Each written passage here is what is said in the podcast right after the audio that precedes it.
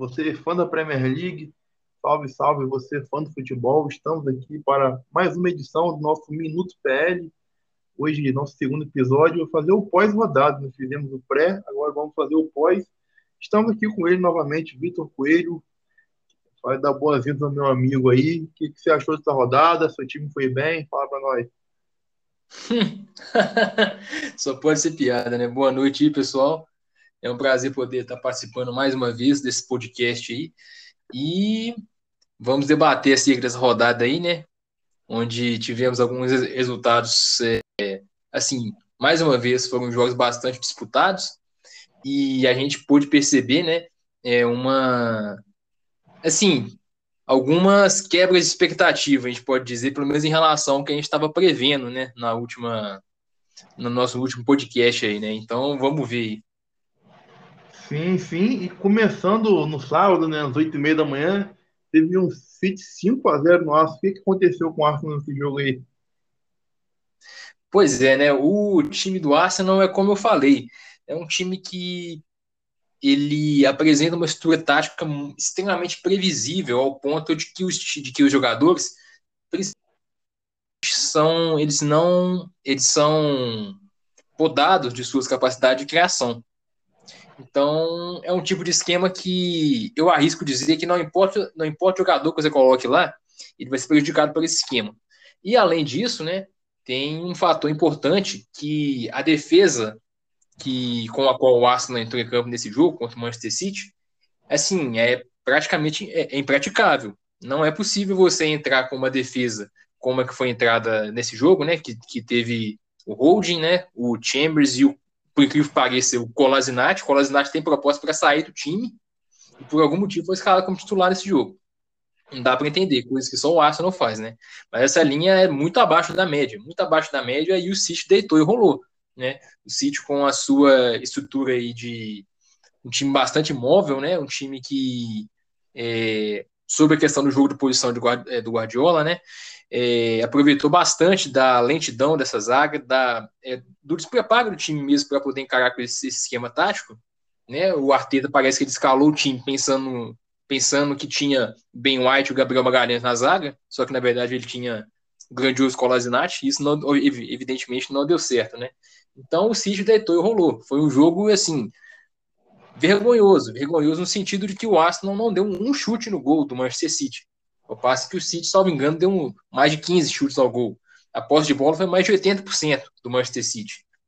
E o Ferran Torres, né, ele se destacou pelo Manchester City, né, o Guardiola apostou nele como sendo esse camisa 9, pelo menos falso 9, né, e ele fez dois gols e deu uma assistência, né, e o Gabriel Jesus também, que é mais uma aposta do Guardiola, que é colocar ele como ponta direita ali, né, também deu certo, né, nesse jogo, então, é, o que a gente viu basicamente foi uma supremacia muito grande, né? Eu já esperava que o Manchester City ganhasse esse jogo, mas não esperava que fosse dessa forma, né? Isso aí só demonstra a situação que o Arsenal se encontra. É, o time não vai chegar ao nível técnico, na minha opinião, e algumas mudanças de elenco, né? Alguns jogadores que não têm não tem condição de fazer de integrar um elenco que deseja buscar um top, um top 6, um top 5, muito menos top 4 da Premier League. Sim, pois é, você falou aí da defesa do Arsenal.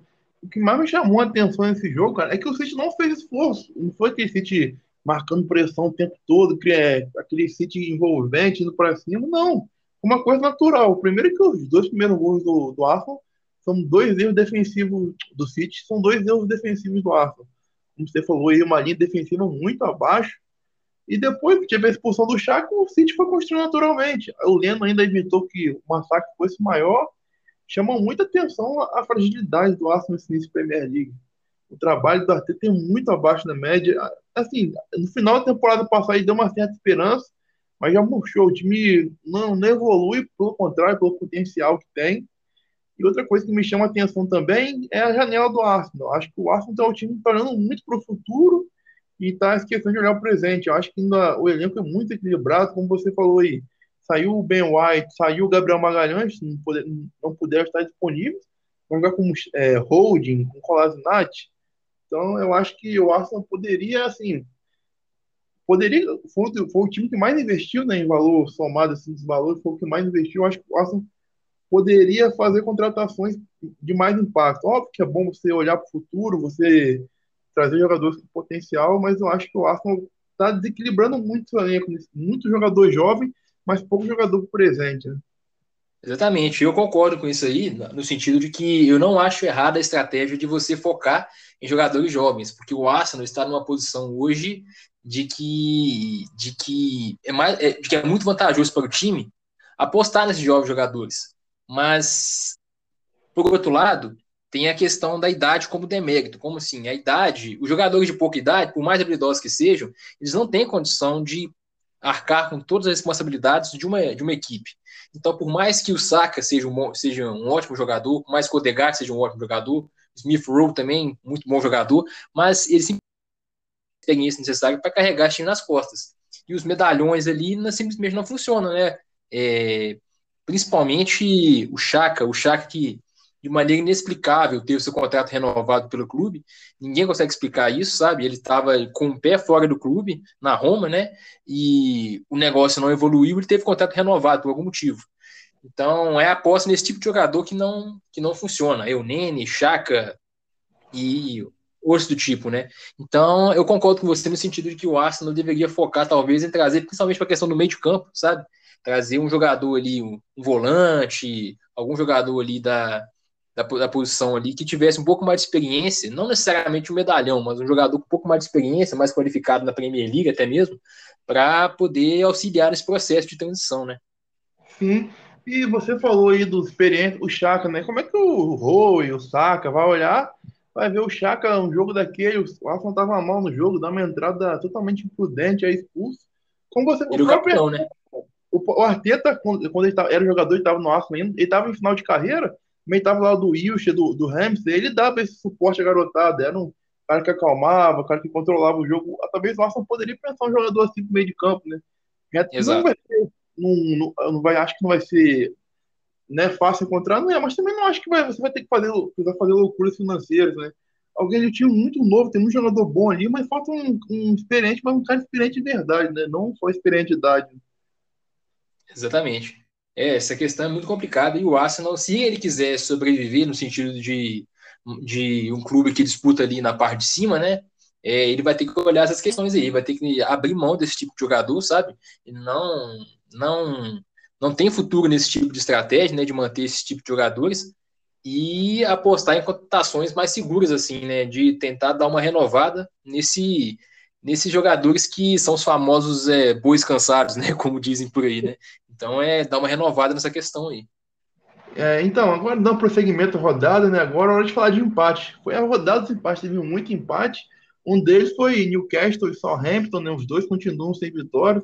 Newcastle pareceu que ganhasse o primeiro jogo, mas no finalzinho, um pênalti ali, o Ward Prof converteu e empatou pro Southampton. Né? Pois é, né? É, pois é, o Newcastle, né? A gente estava comentando o Newcastle, né? Como que ele parece que é um time estagnado ali, mas nesse jogo aí, pelo menos o ataque do time correspondeu, né? É, o Sam Maximan, né, que é o, que é o grande jogador ali do ataque do, do ataque do Newcastle, né? Aquele jogador que de, de velocidade, de habilidade, que dá aquela, aquela desequilibrada, né, no ataque deles. Ele apareceu, né? E, e também o Kellen Wilson, né, também fez a sua aparição ali no sentido de marcar um gol, né? E apesar dessa aparição positiva, né, o, South, o Southampton ainda, ainda conseguiu buscar o resultado ali com o, com o gol de pênalti no final do Ash Prowse, né? E no final das contas, os dois times acabam que continuam sem vitória, né? Então continua naquela questão lá, né? De eles continuam, a gente falou tanto de incógnita, né? Os dois times continuam sendo incógnitas, incógnitas porque de, de fato são times que são inconstantes em termos técnicos, então a gente precisa guardar para poder fazer para poder inferir melhor acerca do futuro dessas equipes aí. Sim, como você falou da dupla de ataque do Newcastle aí, o Wilson e o Maximan são a, a, reserva de energia ali do Newcastle, pode dizer assim, né? Eles garantem, eles garantem muitos pontos. Poderia garantir três, mas no final ali a gente vê como é desequilibrado, né? É, a torcida pede muito reforço por isso, porque tem uma dupla de ataque que vai, vai te dar gol, vai te dar pontos. Mas o resto do time é muito inconstante, tem muitas carências no elenco ali. E, como a gente falou aquele dia, não movimentou na janela, né? E o Southampton vai formando um pontinho importante. Empatou com o United em casa, acho que, acho que praticamente ninguém esperava. Depois empate com o Newcastle fora. A gente falou, o Rosenhut, ele é um cara que consegue se reinventar muito dentro da temporada. Acontece muita coisa e está sempre se reinventando. Eu acho que esse empate fica com um gostinho melhor para o Southampton que para o Newcastle, né? Não, com certeza. É como a gente falou, né? O Southampton a gente, a gente diz que é uma incógnita, mas na verdade é, a gente diz que é uma incógnita no, no termo, em termos técnicos, né? Porque a gente nunca sabe qual vai ser o nível técnico deles, mas em termos de competitividade, é um time que é muito constante, no sentido de que é um time que sempre vai competir. E nesse jogo não foi diferente, né? Eles foram buscar até, até o final esse resultado aí, né? E o Newcastle, né? É como você falou, essa questão aí que tem a dupla de ataque deles, que de fato é uma reserva de energia, né? Até mesmo técnica do time, por que não dizer, ali na frente mas em outras posições o time deixa a desejar, né? Muita inconstância, né? Um grande exemplo que eu vejo dessa questão é o próprio Shelby, né? É, ao meu ver, eu não consigo ver como um time que busca, que pelo menos pretende ter aspirações lá no, na primeira página da tabela da liga, né? Que é como sendo a grande solução do meio de campo, né? Por mais que tenha chegado o Willock, né? Por um valor relativo para ser uma esperança de gol do time, mas eles confiam no Shelby, né, para ser aquela, aquela referência do meio de campo, né. É uma questão a ser verificada por eles aí, né, qual, qual, qual o percurso futuro que eles vão seguir. Sim, como você falou aí, acho que muito dessa ida da torcida a gente olhar, né, o Shelby sai do meio, meio, não tem meio, o time marca mal, um time que cria pouco, a gente vê que muitas vezes é, o Maximan e o Carlos Wilson, eles combinam jogar entre eles, né, geralmente é o Maximan servindo, e do lado do Southampton é um, como você falou, incógnita técnica, porque é um time osso duro de roer, cara. É um time que passa ano, sai ano, muda jogador, continua a mesma coisa, né? Falar em osso duro de roer, cara. E o Brentford, né? Parte importantíssimo no Villa Park, fora de casa. Foi lá, botou uma, chegou a botar uma zero na Aston Villa, acabou empatando. Mas, sim, início assim, muito consistente do Brentford. Acho que surpreendente, né? Não, exatamente. O time do Brentford chegando, demonstrando mais uma vez que ele chega forte aí para não para não para brigar lá em cima, obviamente, mas para competir com dignidade pela sua manutenção na Premier League, né? E como a gente sabe, o primeiro passo para um time é a manutenção na Premier League, porque de televisão, de patrocínios, enfim, de forma geral, para um time que se mantém na Premier League, para um que cai, é, é gigantesca, muito grande. Então eles vêm forte na busca desse objetivo aí, até agora tem jogado de maneira competente nesse sentido aí, né? Eles continuam somando pontos, né? Qualquer ponto para eles é importante ser somado na situação em que eles estão, né? E por outro lado, né, o Aston Villa, que como a gente tinha comentado, né, é, esse jogo era um jogo que, se o Aston Villa tem pretensões de brigar mais alto, é um jogo que eles tinham que vencer, mas eles não conseguiram a vitória nesse jogo, acabaram ficando no empate, né? O Aston Villa ainda não conseguiu escalar o seu time ideal, mas o Buendia, né, que foi a grande contratação deles, camisa 10, para essa temporada, ele deixou sua marca lá. Inclusive, o Buendia, que foi convocado para a Argentina, né? É, a grande contratação do ano deixou o seu impacto lá, deixou sua marca. Mas ainda assim, era um, o time ele deveria de fato buscar esses três pontos aí, se eles têm pretensões de, de brigar no alto. Se a pretensão deles é meio de tabela apenas, né? é, fica por isso mesmo. Mas a ideia deles a gente sabe que não é essa aí. Eles querem dar aquele famoso salto que a gente tanto falou dele. Sim, e o, e o Brentford, uma coisa que vem me chamando a atenção é que é um time, mostrava na Championship, um time muito ofensivo, o Thomas Frank jogando futebol para frente, o Tony metendo muito gol, né? fez até seu primeiro na Premier League, mas é um time muito seguro defensivamente nesse Premier League. Aumentou o sarrafo, mas a defesa bem, dando conta do recado, tanto que tomaram seu primeiro gol na terceira rodada, e com um chute fora da área do, Buendia, acertou um chutaço, ou seja, é um time que, assim, parece que entendeu a mentalidade da Premier League, né, como a gente estava falando lá do Norwich no podcast passado, né, de entender a mentalidade da Premier League, de aceitar que na Premier League você não tem o protagonismo da Championship, e fora lá, e mais uma vez, a, zaga muito segura, o Villa teve poucas chances de gol nesse jogo, apesar também que sentiu falta do, do né, que é um motorzinho ali, o meio campo escocês. Mas aí, os, os esforços vão soltando, né? O Inks fez gol na última rodada contra o Newcastle, agora o Buendia, como você falou, que parece que vai para a seleção argentina, né? Mas tem aquele rolo lá, né? Da, da Premier League, os times terem vetado. Né? Sim. É, é pois é, né? É, e também tinha, teve aquele, aquele papo de que, aquela especulação de que, de que alguns jogadores iam buscar viajar por conta própria, né? É uma coisa muito louca aí. Ia passar, ia arranjar um avião clandestino. Os caras me enlouqueceram, né? Mas... Exatamente. E, isso, e essa questão. E como a gente comentou, como a gente estava comentando, né? Se o Aston Villa deseja dar esse salto aí, eles precisam, de fato, dar esse salto dentro de campo, né? Fora de Sim. campo, parece que eles estão tomando passo nesse sentido, mas precisa ter, ter a correspondência dentro de campo. Sim, é incógnita, né? Incógnita. A gente falou tanto de incógnita, agora o resultado mais surpreendente da rodada, né? West Ham 2, Crystal Palace 2. O West Ham, pô, o West Ham jogando em casa, time bem, pegou o Crystal Palace que ainda não tem uma identidade, o Verra buscando uma nova identidade. Empate. O que aconteceu com o West Ham É, o caso do West Ham, né, nesse jogo com o Crystal Palace. O West Ham é um time que tinha, como a gente estava comentando, que ele tinha faca e queijo na mão para poder entrar nessa parada FIFA aí com uma situação muito boa, né? Com entrar com 100% de aproveitamento, uma situação que seria impressionante para um time como o West Ham, né? Mas, como a gente viu, a gente, nós estávamos, nós estávamos comentando aqui sobre o time do Crystal Palace, que era um time que está em reformulação, sob o comando de um técnico muito novo, que eu vi, e surpreendeu nesse jogo, surpreendeu o West Ham, é, o time que vinha em grande fase, mas não conseguiu superar o time do, do, do Crystal Palace. É, mais uma vez, né, o destaque positivo do West Ham fica por conta do Antônio, né? A, a, máquina Antônio. Mais uma vez ele deixou sua marca aí, um gol e uma assistência, né? É, é incrível o volume de jogo que ele dá é, ali naquele, naquele último terço do campo ali, ali pelo lado do campo, pelo meio, ali para o time do, do West Ham, um jogador de muito volume de jogo. No início, assim, muito, muito bom mesmo dessa temporada, mas o, Palace buscou. O Palace foi lá e buscou essa equipe aí que tá tentando encontrar uma cara, né? Um, um novo rosto. Conseguiu esse resultado muito importante fora de casa, né?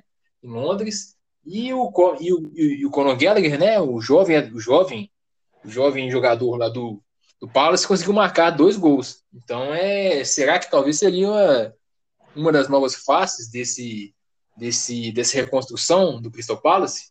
Fica a ver, né? Sim, sim. Ah, como você falou aí, né? O West Ham, depois que o David Moyes fixou aí como um 9 ali, que jogadoraço que ele virou, cara. Ele, esse, o Antônio é um cara, era muito de lua, né? Fazia jogos absurdos, mas também depois entrava numa fase que só Deus, né? Mas agora ele parece muito irregular, cara. Todo jogo, uns três jogos da Premier League, ele contribuiu, seja com gol, seja com assistência. Assim, imparável, cara, imparável. Bota na frente, ninguém pega. Ele faz gol, ele serve ele arranca. Assim, para mim, é o jogador desse Premier League, né? Como você falou do passe, né? Um time de muito jogador novo, até esses garotos também buscarem uma afirmação, né? Dando um maior desafio da carreira, como o zagueiro Guerri, como o Gallagher. É bom para ter confiança, né? Fazer dois gols, para se soltar mais, no sentido, ó, agora eu tô na Premier League. Eu vou precisar fazer partido desse nível, porque o Passo me contratou para ser um titular, para ajudar, para fazer essa reformulação do time. É bom para os garotos terem esse, esse tipo de atuação, né? É, porque são garotos que não era jogador que estava na Championship, jogando na Championship, jogando depois nas categorias de base do Chelsea, tem um desafio desse, faz dois gols contra o time que vinha embalado, eu acho que assim, meio que teve o batismo dele, né? Não, exatamente, exatamente. É, é, é de fato como se fosse um batismo de fogo é. Jogo tão importante, jogo tão importante, já chega deixando sua marca. Então, assim, é muito importante, é, até mesmo em termos de, em termos de, em termos de motivação, né, de simbologia, no sentido de que se um jogador, se uma aposta dessas é, vinga dessa forma, e corresponder num jogo importante, como ele correspondeu, é um sinal positivo para o trabalho de recuperação que o Crystal Palace vem tentando fazer, né? Então, a, a, a tendência aí é que eles, eles sigam nessa tendência, postando esses jogadores aí, né? Para tentar construir uma nova, uma nova espinha dorsal do time, né? Como a gente vinha comentando, né? Na, no último podcast nosso, no último episódio nosso, é, tentar deixar talvez um pouco de lado aquela identidade que ficou até, virou até um estigma deles, né? Daquele time extremamente defensivo que joga de maneira que joga de maneira de maneira feia, né? Joga aquele futebol inglês antigo, né? Com aquela, aquele estilão que ficou marcado Crystal Palace. É, pois é, e eles vêm com uma nova, uma nova proposta, não de, não de ser um time, um time vistoso, de ser um time que, que tem aquela proposição de jogo tão, tão, tão vistosa como na Premier League, mas de ser um time um pouco mais equilibrado nesse. Sim, sim. Ah, o Verrain, como a gente falou, o Verrain ainda buscando uma identidade, buscando um time titular. Ele vem dando sequência, cara. Vem dando sequência. É um time muito, muitas peças novas. Só vai ganhar sequência é isso aí, né? Ganhando caso, perdendo, é, tendo jogos como esse. E acho que o passe sai, assim, um pouco aliviado. A torcida estava assustado com o desempenho fraco desse início Premier League, aí vai jogar contra o West Ham fora de casa, arranja um empate desse já dá uma aliviada, né? É, e trocando de jogo agora, né? Brighton e Everton, né? O Brighton que era um dos 100%, e o Everton também, tá falando da incógnita, né? O Everton que é, o Everton, é uma incógnita, ninguém espera o que vem do Everton, né? Mas dessa vez, bem surpreendente com o Benítez, um 2 a 0 assim, partida espetacular defensivamente, né? Nosso glorioso Kine fazendo uma partidaça, o Alan também marcando muito, dando assistência. E como é que você fala desse jogo do Everton aí? É, então, em relação a esse jogo do Everton e do Brighton, a gente. O Brighton deixou a gente na mão, né? Porque a gente tinha, como falar tão bem aqui do Brighton, né? A gente tinha falado que o Brighton.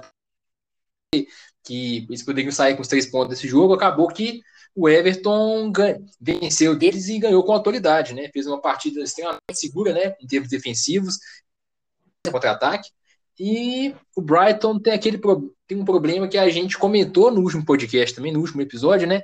Mas que a gente tinha deixado um pouco de lado pela boa fase que o time vinha vivendo até então. De que, por mais que o time tenha um bom trabalho técnico e tenha uma tem uma disciplina tática boa, e que por mais que ele seja um time bem compacto e tal, mas é inevitável bater no teto por conta da falta de qualidade individual, qualidade técnica, né? É, eles não têm as peças que o Everton tem, por exemplo. Eles não têm essa, essa mesma qualidade individual, por mais que tenham jogadores bons ali, como por exemplo é, o Bissouma e outros jogadores ali, né? Mas eles não têm capacidade técnica individual de bater de frente com esses times. Então é assim, o Brighton é um time que, por mais que eles que seja um time com boas ideias e que vá acredito né, que ele vai ter uma campanha boa esse ano, que ele não vai passar perrengue ali, pelo menos se manter essa, esse estilo de jogo aí que eles, eles têm tido, né, até agora, mas é, eles demonstraram o teto que eles têm, né, o teto que eles têm, e por outro lado o Everton, né, o Everton demonstrou que o teto deles é mais alto do que eles parecem demonstrar, né, porque é, ao contrário, né, do Brighton é um time que tem muitos valores individuais que podem fazer no jogo ali, né? Então o Everton mais uma vez demonstrou ali a sua força do seu elenco e hoje estava num dia bom, né? A gente fala que às vezes está o time do Everton está num dia ruim, outros dias está num dia meio mais ou menos. Nesse dia estava num dia muito bom, um dia muito bom e ficou demonstrado no placar. E também né, ficou é, um ponto de destaque também, né, curiosidade, foi aquela polêmica ali do Richardson, né, com, pra, pra, com o Calvin Lupin bater o pênalti, né, fala mais disso aí, João.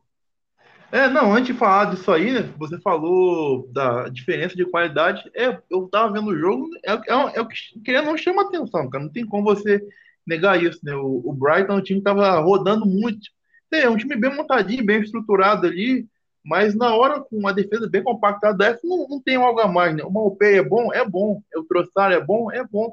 Mas não vai ser o cara que vai, ganhar, vai decidir o jogo no lance, vai tirar um coelho da cartola, né? É um time muito bem treinado, que executa bem dentro das suas limitações. Ao contrário do Everton, né? Porque, querendo ou não, Everton é um incógnito, mas tem o Richard, que é dois seleção brasileira, tem o Carlos Lewin, tem o Gray, que é um que ó, teve algumas oscilações na carreira, mas tem potencial, tem o Alan, que joga muito, além de marcar muito, é um cara que descola passe, né? Tanto que ele deu assistência, ele deu passe pro mas sofreu o pênalti. Então, Sim. falta. E, e, o, e Everton, quando, quando acelerava o jogo, chegava com muita facilidade. Por quê? Porque, querendo ou não, é outro tipo de investimento, é um time que valores individuais muito mais fortes. Médio do Brighton, assim, de, taticamente, é um time tão organizado que de alguma forma consegue parar isso. Mas vai chegar uma hora ou outra aqui na Premier League que vai sofrer, cara, não adianta. Não vai pegar o Everton, o Leicester, os times do Big Six, isso vai, vai saltar, vai ser, vai ser pesado para eles. Né? E, e você não, falou aí. É, fala aí, pode falar. A questão é que pesa muito, né? E isso vai ficar muito evidente quando eles pegarem os times da, do Big Six, né? É, a gente. É até uma coisa que a gente espera para ver, né? Como que eles vão se portar diante desses, desses duelos maiores aí, porque vai ser o grande tiratema, né? Como que esse time é capaz de se portar, até que ponto vai a organização deles? Será que eles são capazes de tirar pontos desses times maiores, né? Então fica, fica no ar É, e você falou do, do Richardson aí, né? É uma polêmica do pênalti, né? Que o era sofreu o pênalti, aí o Calvert Lewin é o batedor oficial, até o Rafa Benítez falou sobre isso. O Richardson pegou a bola, né? Assim, eu, eu olho por, por dois lados, assim, né? O primeiro, eu acho que sim, um tom de. Talvez, porque não um tom de despedido do Richardson, né? Tem seu nome especulado no PSG, a janela fecha terça, ou seja, seria uma despedida, né? Ele talvez ali queria bater, estava com vontade de se despedir de grande forma, né? Mas também temos que olhar o lado da hierarquia, querendo ou não, né? Ele já viu muitos últimos, a gente vê polêmica demais, já viu com o Neymar, o próprio, olhando para o nosso caso aqui do Brasil, o Neymar com o Cavani lá no PSG. Então, acho que é uma coisa necessária, cara. Se você tem um batedor oficial, você sabe que você não é batedor, para que você vai pegar a bola? Para que você vai criar esse tipo de caso? Eu tava 1x0, tivesse 3, 4 a 0 ali, ah, dá um Richardson então. Mas 1 a 0 ainda, tá o batedor principal lá, para que você vai criar esse tipo de situação, né? É, com essa questão da hierarquia, sabe?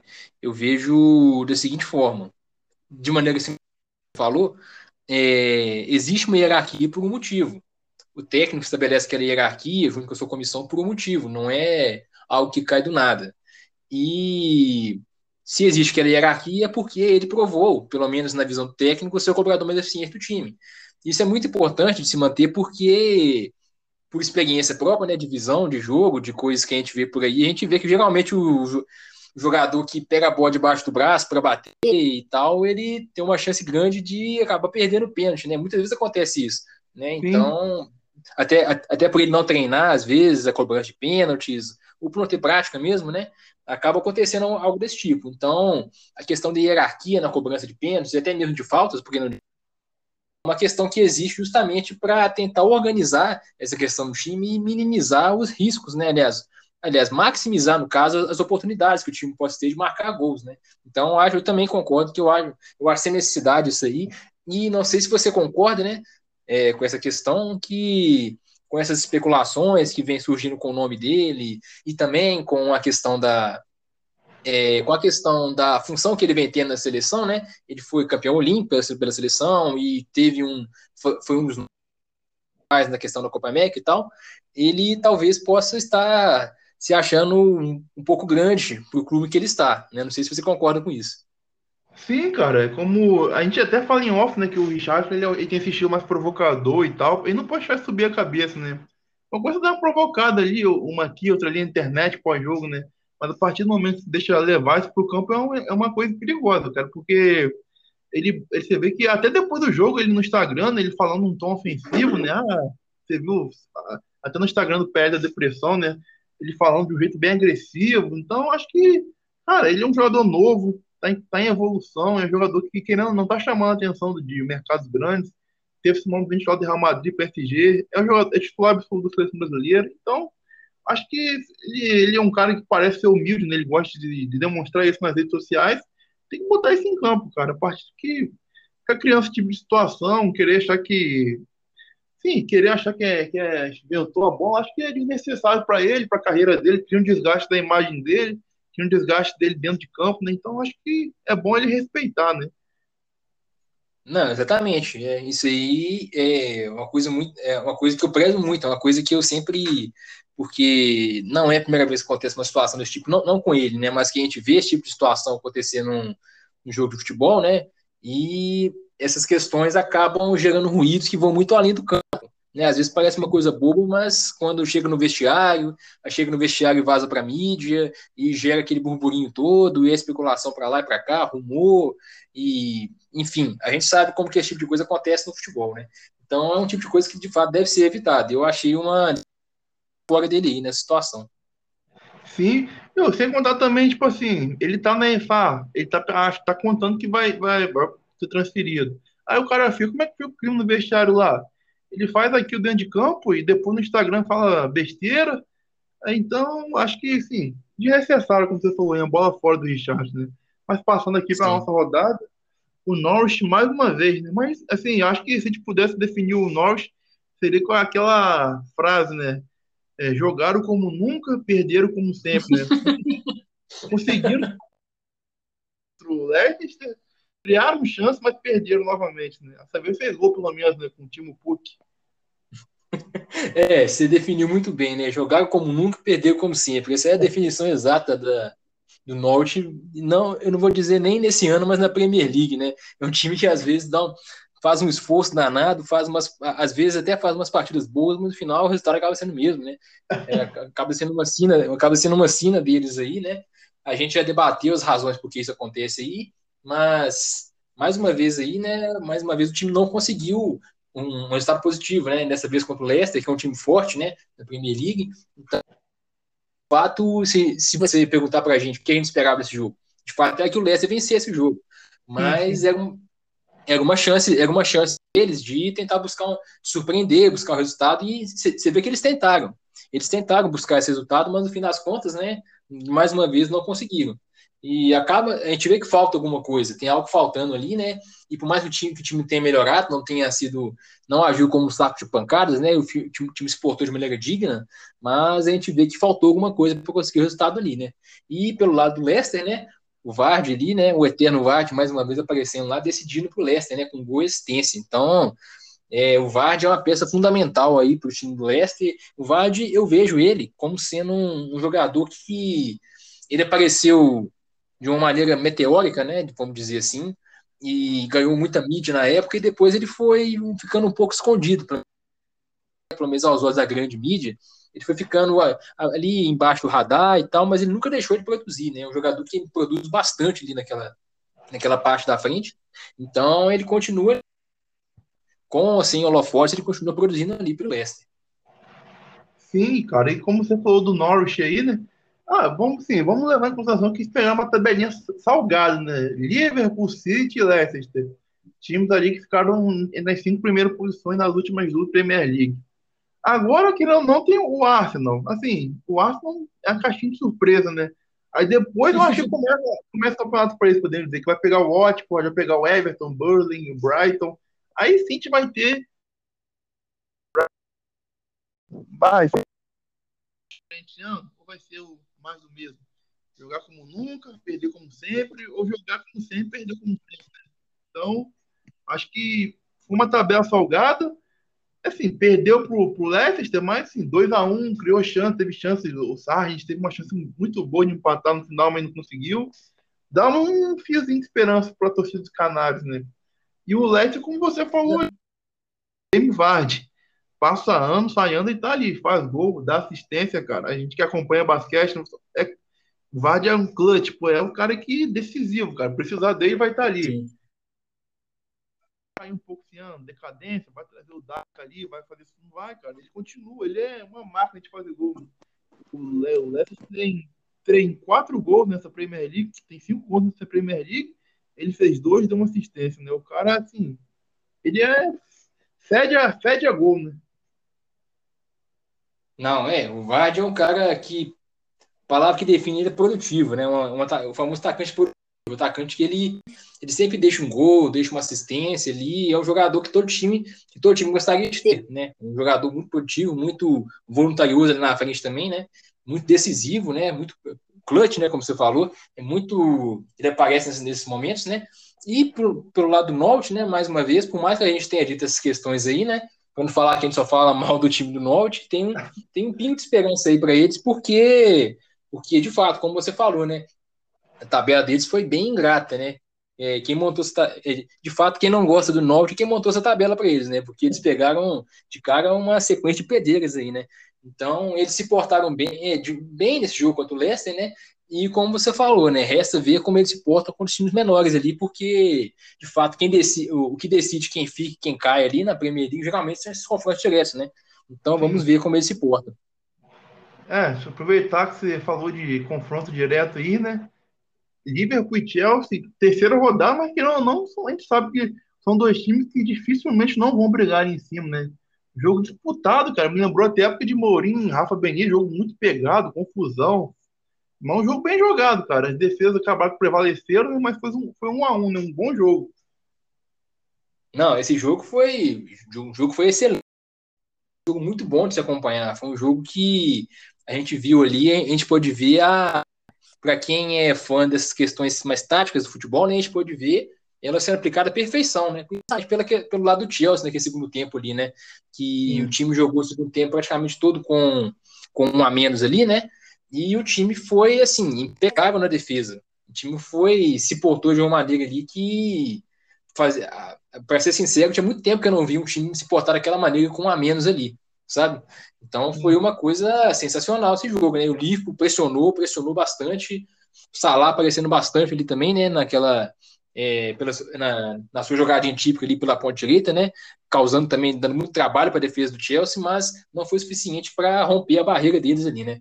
Então é. A gente é, que foi um jogo muito bom de se assistir. O mais uma vez, aí apresentou essa dificuldade de lidar com defesas fechadas, né? É, uma, é, o Chelsea fechou a casinha ali, o Liverpool tentou, telou e não conseguiu não conseguiu chegar até o gol do Chelsea ali, né? Então a gente viu é que é um ponto a ser trabalhado aí pelo time do Klopp. É, a gente estava comentando, né, do que o time, estava comentando que o time quer dar esse último passo mais uma vez. Ele tinha dado o, o passo, o, o, passo para o último degrau, vamos dizer assim, né, que é aquele degrau mundial que, que foi na época do título da, da Champions League, da Premier League, e parece que deu um passo para trás.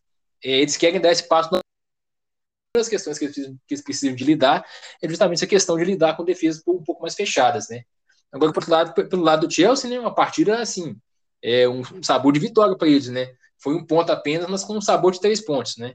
Então é, no geral, fazendo um apanhado assim, foi um jogo muito bom de assistir. E é, como você falou aí, né? Com uma vitória, o, o, o Tuchel mudou a mentalidade do time do Chelsea, né? É um time encardido.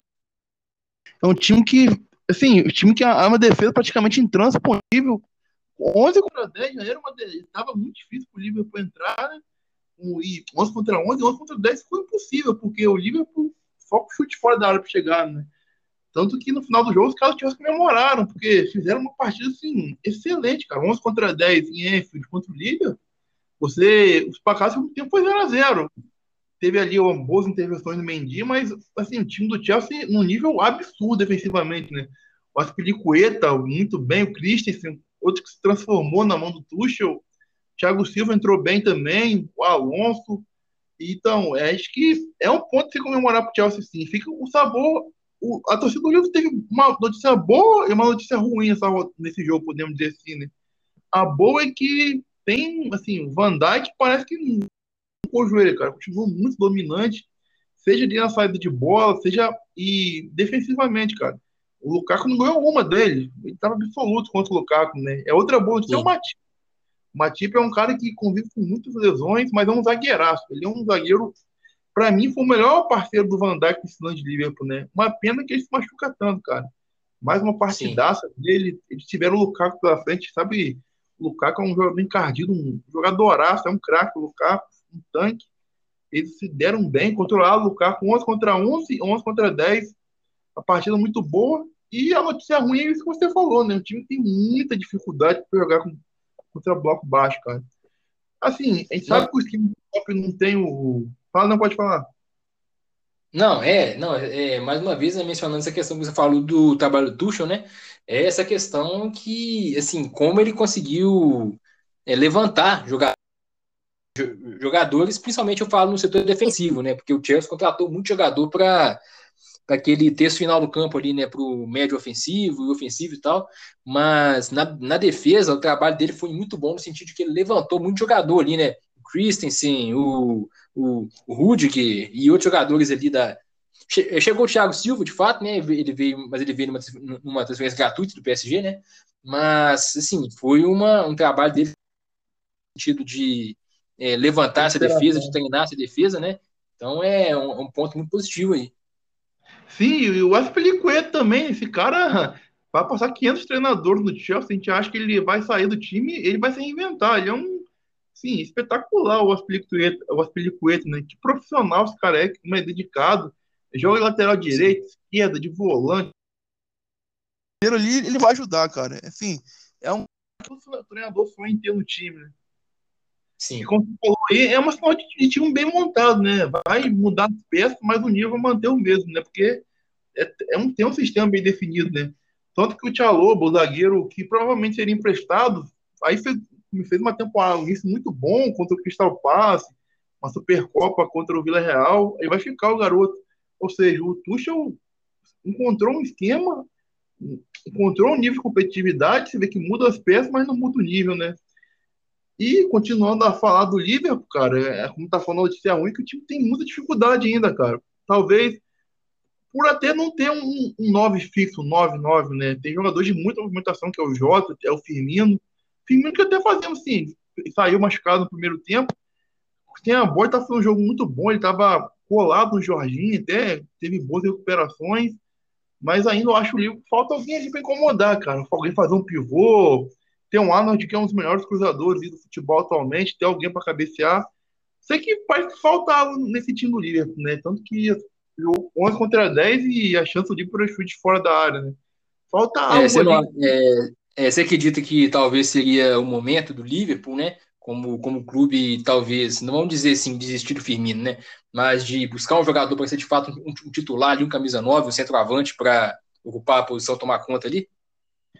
Cara, eu acho que o Firmino, ele é um jogador útil ainda, mas até a sombra aí que é o Jota, mas é querendo ou não, o Jota, apesar de ser um cara que mais direto, mais finalizador, não são, não tem características de 9, né? São jogadores de muita movimentação, de abrir espaço, de que, trocam ali. Mas eu, eu acho que o, o, o, upgrade que o Liverpool precisa hoje é na ponta esquerda. O Mané, um nível assim, muito abaixo do que ele já foi. Já foi um dos melhores da posição. Esperava-se que na temporada, temporada passada ele tinha sentido a falta da torcida, ele teve Covid esperava que nessa ele recuperasse o nível, mas o início dele, apesar de ter feito o gol contra o Burnley, é muito abaixo, cara. Eu acho que o Firmino, eu acho que você é um cara que você pode ter elenco ali, você pode ir no banco, de algum momento da temporada você vai de meia, algum jogo você vai de atacante ali, porque você é aquele cara que movimenta. Mas o Mané, eu acho que hoje, assim, se o Liverpool pudesse fazer uma mudança, eu acho que eu faria no, no Mané. Eu acho que o Mané, acho que já deu o fim de ciclo, cara. Não acho que um cara que é ídolo da torcida, é o ídolo do clube, certamente, é uma lenda, mas eu acho que para não ficar aquele clima, aquele fim de ciclo é, ruim com as, as, atuações dele, eu acho que acho, o livro poderia pensar nisso nessa temporada, né? A última tem o The Last Dance do Mané, podemos dizer assim. e passando, passando aí, cara, a gente vai falar do, do líder. Quem imaginava, né? Três jogos, o Tottenham líder, né? Mas o Nuno Espírito Santo vem dando conta do recado aí muita desconfiança sobre o trabalho dele, muita desconfiança também do Kenya, né? A novela vai ou fica. O Tottenham ele vai passando por isso tudo aí. Três jogos, três vitórias com a zero. É, pois é, né? Então, é, o Nuno Espírito Santo aí, no melhor estilo estilo Adenor, famoso Tite, vencendo todos os jogos por 1 a 0 Corinthians 2012, 2011 purinho, mas, né, o time do Tottenham vem demonstrando uma a palavra que a gente pode dizer é eficiência, né? É, o time que ganha três jogos por 1 a 0 né, é a única palavra. Porque eles fazem poucos gols, mas não sofreram nenhum gol até agora. Então, isso, isso ressalta o ponto forte do time, que a gente pode dizer, que é a defesa.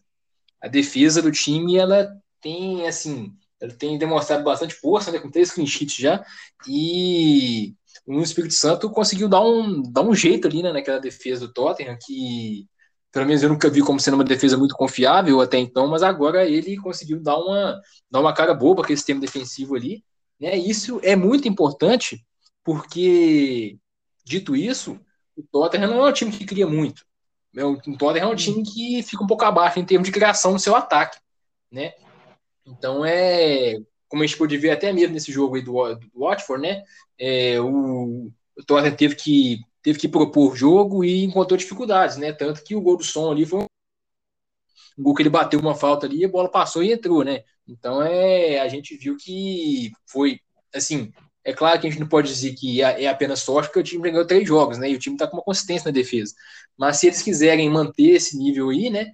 É preciso que eles aprimorem essa parte ofensiva aí do time, né? Que não confiem apenas em, em jogar a bola para o som, jogar a bola para o Kenny e rezar, né? Mas de ter uma consistência maior na parte da frente.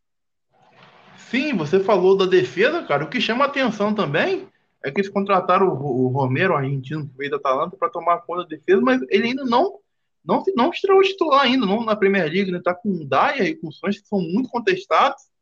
Então aí, Sim. três clean sheets, o Tottenham, assim, que dentro da realidade é um time que sofre pouco, mas outro ponto importante que você citou, né? Ainda tem muita dificuldade de propor jogo, porque hoje teve uma situação diferente. Nos dois primeiros jogos, contra o Manchester City e contra o Wolverhampton, era um time reativo. Dava a bola e toma estocado ali no Lucas, no Son, no Beguin até o Dele Alli, né, cara? Por incrível que pareça, hoje teve que propor jogo, teve muita dificuldade, cara. O gol foi numa falta do som, mas eu acho que, assim, naturalmente, cara, é, Kane, Son são caras que e não precisar de ter um time organizado ou coisa assim para garantir gols, né? Mas eu acho que o Tottenham, se quer voltar a ser um time que pegue um top 4 ali, um, um quinto lugar na Europa League, precisa dar um suporte melhor para eles. Porque ano passado já teve uma temporada histórica do Kane e ficaram em oitavo, né? Então sabe que falta ali ainda um, um acompanhamento melhor para eles ali, né? É com, vai jantar, só tem, só tem um, um refrigerante, tem que ter um acompanhamento bom ali, uma coisa. Porque os caras, quem eles estão, eles sabem que eles vão decidir, cara. Eles, naturalmente eles vão estar ali. O que, que você acha disso aí? Não, é exatamente. Essa questão é que o Tottenham é um time que eu vejo que, por mais que o Nunes esteja levantando alguns jogadores, como por exemplo o Dele Alli, né, que é um jogador que muita gente já dava como carta fora do baralho, e teve uma levantada nessa temporada aí, né? Mas é um time que ele precisa de um pouco mais de organização ali naquela parte, do, principalmente no meio de campo, né?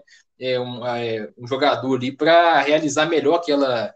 Assim, para realizar melhor aquela função da conexão do meio com o ataque, que tem a capacidade, tem que seja mais criativo, né? é que o peso de criar oportunidade não fica, não fica todo por conta do sonho do Harry Kane, né? Por mais que o Harry Kane seja um jogador muito acima da média para a posição dele no sentido de criar oportunidades, né? Tanto que é, é, basta ver a quantidade de assistências que teve na última temporada, né? conciliado com o número de gols também. De longe, o melhor jogador da, da liga, né? A gente pode dizer, na, na, na última temporada. Mas isso não pode ficar tudo nas costas dele, né? Porque a gente viu que por mais que ele tenha, por mais que ele teve essa temporada muito boa aí, né? Excelente, o Tottenham ficou numa posição medíocre na tabela, assim, né? Pelo menos para as pretensões que eles tinham. Então é o time, o time precisa de algumas, talvez contratações, né? É mais seguro dizer para fortalecer aquela questão do meio de campo ali, né? Como eu falei, né? Um, meio mais criativo ali, cairia muito bem nesse time. Sim, é, como você falou, eu acho que tem, tem a surpresa positiva, que é o Skip, ele e o Royberg, eles se entendendo muito bem. É, jogadores que marcam muito bem. Ele é um carrapato, ele tá, cobre tudo dentro ali. E o Royberg jogando, tendo um pouco mais de liberdade Falta aquele cara ali dialogar, né? Poder ter com sonho com quem, né? O ele vai fazer uma função diferente, ele joga. Faz, é um tridente ali, né? Que é o Skip, o Royberg, mas o Dele ainda ele não dialoga muito com, com, com o Son e Kenny. É um cara que está ajudando muito, está se muito pelo time, mas ainda acho que ele é um, um camisa 10 ali, não um 10 da moda antiga, né? Como o pessoal que gosta muito, né? Um 10 clássico. Mas alguém ali, cara, alguém para ter a chance para ele para servir. Tem duas flechas maravilhosas, né? O Kenny é o arco e a flecha, mas tem mais um arco ali, né? Porque tem um som que é uma flecha e o Kenny são duas flechas valiosas, né? Sim. E o Watson pode, assim, estreou, se socou hoje, foi um time assim, jogo, jogo pegado, foi, teve uma proposta de jogo interessante até, mas não tem qualidade, né? Tempo para pegar um Tottenham assim, um time do Big Six jogar fora de casa, você tem que ser muito eficiente com a chance que você tem, né? Tem um saco que faz uma fumaça, mas assim, eu acho que dentro, acho que é um time que vai, acho que o ótimo não vai cair não, porque contratou muito, fez um time, um time muito difícil, que pega muito, mas eu acho que não dá para esperar hoje se a Watford vai jogar contra o Tottenham. Hum, a gente não vai esperar o Watford vencendo, né? Não, exatamente. Né? O, o Watford é mais um caso que a gente a gente ainda vai falar muito aqui nesse, nesse nosso podcast, né? E é a questão do time que tem um teto, né? Um time que, por mais que o time contrate aqui e ali e tal, né? Mas é um time que tem um teto. Um time que tem um teto e que não.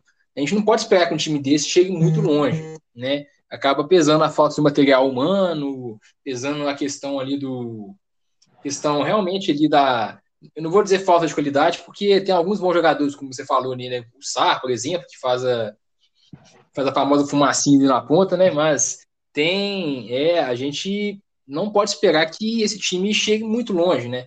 A gente, máximo que a gente pode esperar ali é que consegue, consiga pegar ali uma, uma posição ali de meio de tabela ali para se tentar se manter mais um ano na Premier League, né? Para evitar uma evitar uma possível queda aí, né? Que eu, eu, eu, eu creio que seja esse o objetivo deles, né? Evitar uma queda.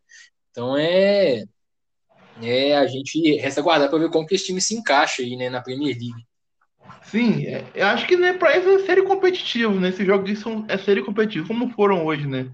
E você falou em teto aí, cara. Teve um time que não alcançou seu teto ainda, foi o Leeds, né? Hoje um empate muito frustrante contra o Burnley, né?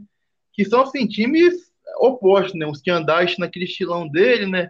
Jogo mais pegado, mais bruto. E o Leeds do Bielsa, mais ofensivo, né?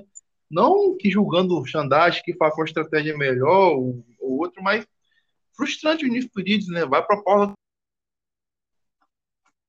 não, pois é, né? Esse, é, esse jogo aí do, do Burner com Leeds foi um jogo que eu, eu vou confessar que eu fiquei surpreso quando eu vi é, como, é, como aconteceram as coisas, né? Como que de fato como que de fato se desenrolou o jogo.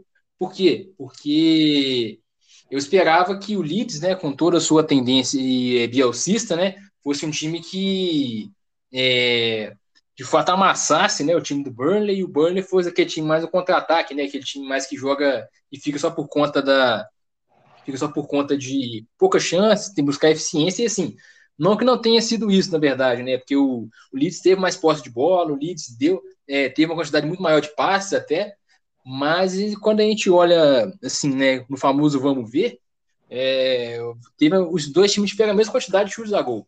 Inclusive o Burnley aceitou mais chutes a gol do que o Leeds. Então, assim, é uma coisa que é até um pouco surpreendente, né? Surpreendente porque foi um jogo mais parelho do que eu esperava que fosse. Então, é frustrante porque o Leeds, né? Como a gente falou, é um time que, aguarda, que a gente esperava que desse um salto maior nessa temporada, né? E para um time que é, assim, a gente tá, a gente tá batendo essa tecla, né? Do time que se, se um time quer fazer tal coisa, é, é imperativo que ele consiga tal coisa, X. Então, é, se ele quer dar um salto, é preciso que ele vença jogo, jogos como esse, com, jogos como esse aí, né? E ele passou batido nesse jogo aí, né? Conseguiu um empate lá no finalzinho com o Benford, né? Então, é, liga, uma, liga um sinal de alerta aí para o time do Leeds, né? Que ainda não conseguiu vencer na Premier League, né? Então, fica o alerta para o Bielsa aí. Sim, e o, e o Xandage, ó, cara, aos pouquinhos ele vai encaixando, a gente sabe é um cara que o Banner sempre faz campeonato de sobrevivência, né? Salvo a exceção que foi pro playoff da Europa League. E ele vai, cara. Contra o Liverpool, dado mesmo, eles foram competitivos. E hoje contra eles foram competitivos também. Você vê que o Xandache, a gente sempre esperar, os times vão ultrapassando o Leeds, o Burnley, o Burnley não contrata, vai ficando para trás, mas ele vai conseguindo, cara. Vai dentro da realidade do Leeds, vai conseguir ser competitivo. Arranja um bom empate hoje, e dá, querendo, dá confiança, né? Que você faz um jogo ok contra o Liverpool, não faz um, não um jogo desastroso em Enfield, empata com o Leeds. O Xandage deve pensar, pô, tem um caminho, eu, eu tô no caminho certo, né? Não, é, exatamente, essa questão do Burnley, né, é um time que é, o objetivo do Burnley, se, se, a gente pode resumir assim, é fazer bem com o que tem, até rimou, né, fazer bem com o que tem. É, é um time que não vai ser reconhecido por por qualidade técnica exacerbada, por, pelo, pelo estilo de jogo vistoso que alguns times apresentam, né? Mas é um time que, sob, que, que sob o comando do Sandage, é um time que vai sempre não vai deixar de competir, né? Um time que vai competir, um time que vai se postar bem, um time que vai demonstrar uma tática, uma disciplina muito apurada, né? E foi o que a gente viu nesse jogo aí, o que a gente tem visto do time do Burner, né? Um time que, assim, ele vai conquistando aí sua pouco a pouco, né? Ele vem chegando comendo pelas beiradas aí. E é, a gente é, assim, eu tô curioso para ver como que esse time se porta nessa temporada aí, como que como que ele se porta, principalmente nos jogos contra times maiores, né? Que a gente vai ver, assim, né, que a gente está muito no começo do campeonato, né? Toda análise que a gente faz é uma análise que é preliminar, de certa forma, né? E de certa forma, uma previsão que a gente está fazendo. Então a gente está passível a ter coisas que vão acertar, coisas que vamos errar, coisas que vamos que não esperamos e tal. Mas para esse time do Burn, eu realmente quero ver como que eles vão se portar no, durante o restante dessa temporada. Como vão sobreviver, né? O, é o, o Burnley, se fosse brasileiro, o pessoal chamar de Jalen, né? e todo Só ano. Falta cara, good crazy, né? É, vai, pensa que vai, mas o Xandaste arranja um, arranja um estilo ali, arranja, arranja uma formação aí, que ele consegue competir. É assim, sensacional o Xandaste no banho. Sim. Então, aí falando, em, é, falando de frustrante pro, do Leeds, cara, o Overhampton de novo, a gente falou, time que cria muito, mas não faz gol, cara. Um time que já em três jogos deu 57 finalizações e, e zero gols. É um time que, mais uma vez, contra o Nice, teve controle do jogo, perdeu um caminhão de chance, foi punido. O Greenwood é importante hoje, mais uma vez, né? Três jogos, três, é, fez três gols três jogos. E o, o Wolves, pelo amor de Deus, cara. Cara tem, o Bruno Lage tem que deixar esse cara treinando chute o dia todo. é, não, é, o time do Wolves é se a, se a gente puder resumir nos comentários em relação a esse jogo aí, é o famoso quem não faz leva, né? O time do Wolves, time do Wolves mais uma vez, colocou um volume impressionante ali no ataque, finalizando muitas vezes, chegando sempre ali, com perigo, né? Inclusive, inclusive o DG teve uma atuação assim majestosa nesse jogo, né? Inclusive teve um lance lá, né? Que um lance que foi até surreal, né? A, a bola que defendeu foi de, salvo engano, foi do Sainz, né? O zagueiro. Foi uma Sim. coisa assim sensacional, né? Que com a defesa que ele fez ali. Então foi uma partida muito boa dele. E o United foi mais eficiente. Mais eficiente no sentido de que ele fez o gol, obviamente. É, o Greenwood, né? Ele, vamos dizer assim, né? Que ele deu aquela batida ali, o goleiro, dá para dizer que o goleiro aceitou naquela aquela bola ali, mas de toda forma, mérito dele, né? Por ter feito o chute ali, e o goleiro acabou deixando passar, mas o United marcou. E o Wolverhampton, mais uma vez, falhou em conseguir fazer o gol. É uma coisa, assim, até bizarra de se ver, né? Um time que chega tanto não conseguir marcar gol é, o famoso colocar o pé na forma, né? Colocar os caras para treinar lá, ó, finalização depois do treino e tal, porque é o jeito. Mas, por outro lado, é, é uma questão até que eu estava fazendo uma leitura esses dias aí, né? É, por mais que o Wolverhampton não tenha tido resultados positivos nessa temporada, né? Eles perderam os três primeiros jogos, mas, por exemplo, é, o estilo de jogo que eles, que eles apresentam possibilita que se tenha uma perspectiva mais positiva em relação ao futuro do time é algo que a gente não consegue ter, por exemplo, em relação ao Arsenal. O Arsenal é um time que está perdendo, jogando muito mal. É um time que não está conseguindo criar nada, é um time que está passando, realmente está passando muito mal né, nessa Premier League até o momento. O Wolverhampton é um time que está tá dando azar. Azar no sentido de, assim, não azar de coisa do além, mas de incompetência mesmo. Mas também é azar, né? É, não deixa de ser azar o time não conseguir marcar gol, mesmo tentando volume de jogo, né? Mas a gente vê que o time tem uma proposta bem definida de jogo ali. Resta ser mais eficiente, né? Será que eles vão conseguir isso aí ou será que eles vão ter que mudar a forma de jogo deles para conseguir resultados? Cara, a parte boa para eles é que o time tá criando muita chance, cara.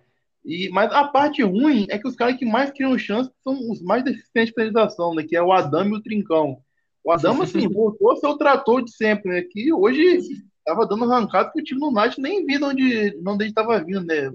Tava um raio o Adamo. Hoje o Trincão também tá passando muita facilidade, mas na hora de tirar o 10, não, não consegue. Né? Sempre tem.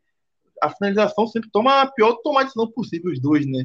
O Gimenez ainda voltando de lesão grave, né? O Gimenez, sim, provavelmente deve ser reserva de gol deles, né?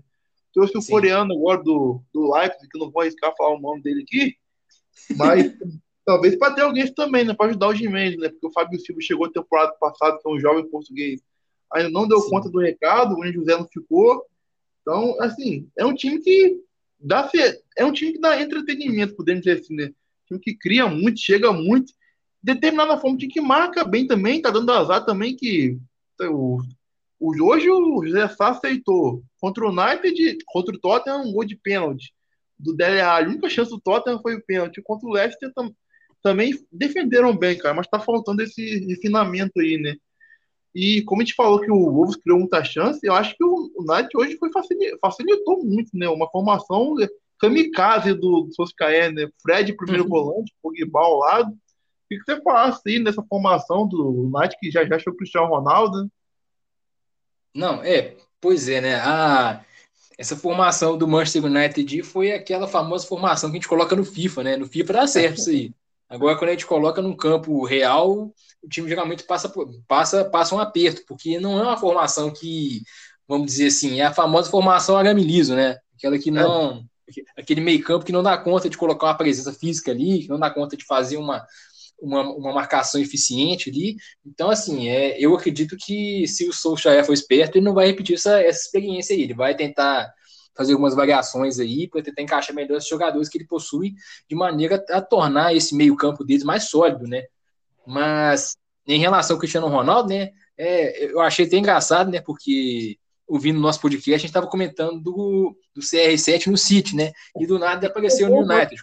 É, é, ele, ele voltou para casa. Então, assim, eu acho que vai que assim, João Ronaldo vai ser uma adição muito boa ali naquela ali na posição do assim, tudo depende da forma como, como ele como, como ele quer jogar, né? Se, se ele de fato tiver a disposição de jogar ali como centroavante, de fato, aceitar aquela posição ali e se manter como centroavante, ele vai deitar e rolar de fazer gol ali, né? Porque é um time que tem muita criatividade. O time do Manchester United tem muito jogador que cria oportunidade. Tem o Sancho, né, que chegou há pouco tempo, mas não, é, na Alemanha ele era uma máquina de assistências, né? O Pogba, o Pogba quando está no dia dele é capaz de dar até quatro assistências no jogo, né?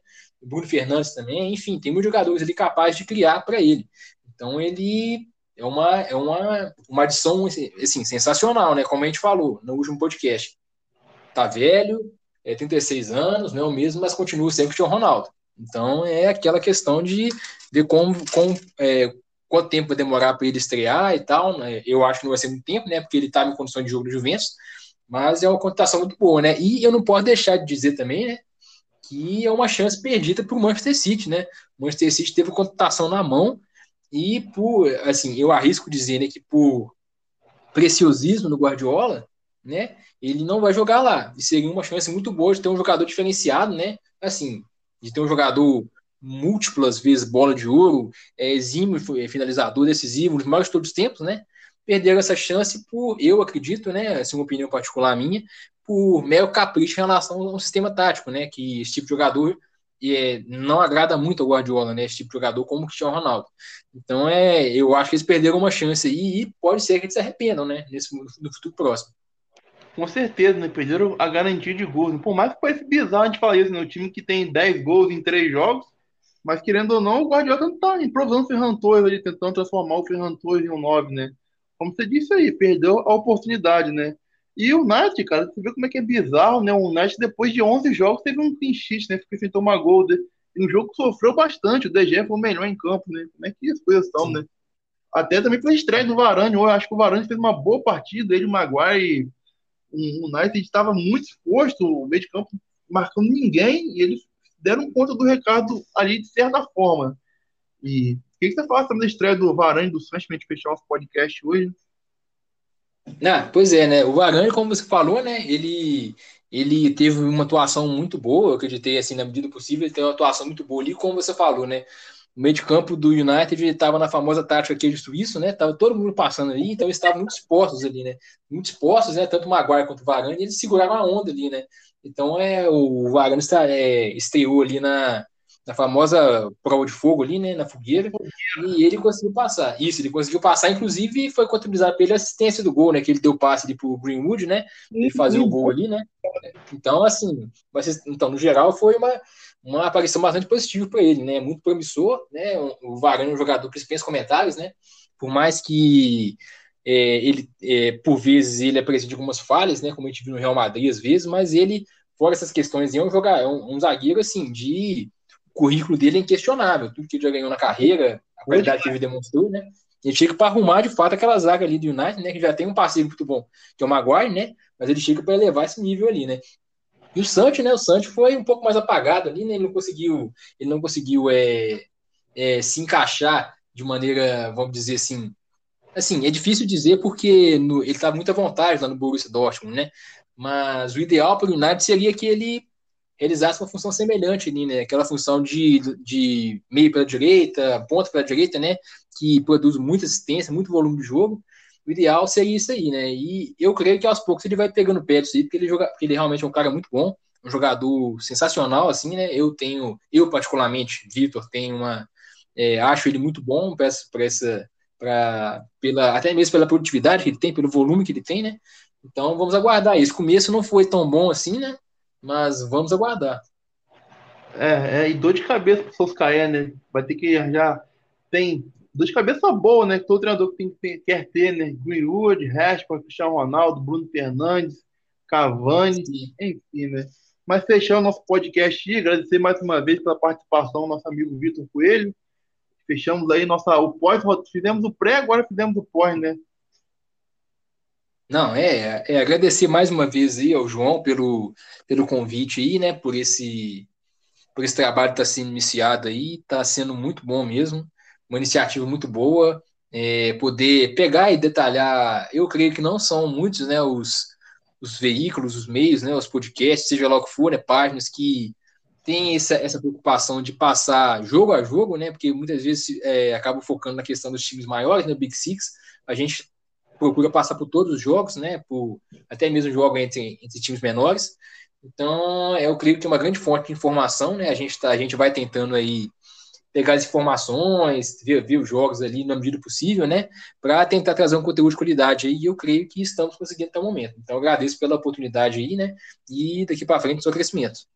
Sim, isso aí, cara. Como você falou, pai, é, tá falando da Premier League, né? Premier League não é composta do Big Six fazer o nosso trabalho aí, a gente que gosta de acompanhar, cara, e passar essa paixão que a gente tem pelo esporte, pela liga, tentar transformar em conteúdo, por que não, né? Agradecer também a todas as páginas que divulgaram aí, retorno muito bom, cara. Até me surpreendi com a quantidade de, de, de, de, views que tiveram.